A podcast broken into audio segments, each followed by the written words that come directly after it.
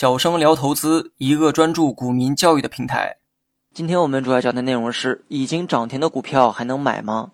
我们认为啊，可以介入涨停股的炒作，而且要以短线炒作为主，而且应该选择相对低价或者是相对高价的股票。低价和高价应与当时的大盘、股价等具体情况来定。流通盘在三千万到八千万股之间的个股作为首选的一个对象。如果说流通盘太大，那么能够连续封涨停板的概率就会变低。通过论证，个股涨停时间啊，距离开盘时间越早，则次日走势就会越好。如果某只股票在收盘前涨停，那么第二天走势均不理想。对于早早就封涨停板的股票来说，有时候不少股票涨停之后，在盘中啊，总有一次打开涨停板的机会。最佳介入时间应为再次封涨停的瞬间。那么接下来我们再来讲一下买涨停股需要注意的几点内容。第一，在极强的市场当中，尤其是每天啊都有大量股票涨停的情况下，可以大胆一点去追涨停板。那么极弱的市场尽量不要追涨停板，因为第二天高开的几率会小很多。通俗点讲，牛市可以玩，而熊市就需要慎重一些。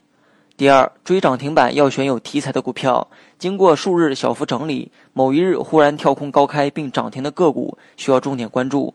其次是选择股价长期在底部盘整、没有大幅上涨而出现涨停的股票。那么最后是选择强势股上行一段时间后出现一个整理，那么整理结束之后又涨停的股票。第三，一定要明确选择涨停的股票，没有明确封板的坚决不追，哪怕差一分一毫也不行。当涨停的一瞬间立马跟进，争取将挂单挂在靠前的位置，排队一段时间后啊还是有机会成交的。第四。盘中及时搜索涨幅排行榜，对接近涨停的股票翻看其价格、前期走势以及流通盘大小，以确定是否可以作为介入的一个对象。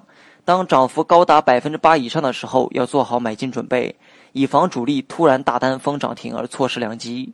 第五，追进的股票当日所放出的成交量不可太大，而且封板时间越早越好，当天成交量越小越好，这样第二天高开的概率才会更高。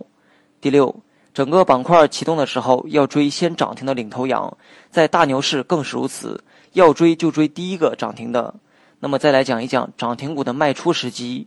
第一，对于会看均线的人来说，在五日线上收出阴线或者是长上影线的时候，可以选择减仓。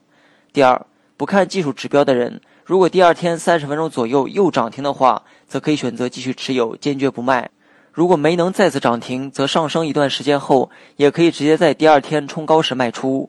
第三，追进去后的股票如果三天不涨，则可以卖出，以免浪费时间或者是深度套牢。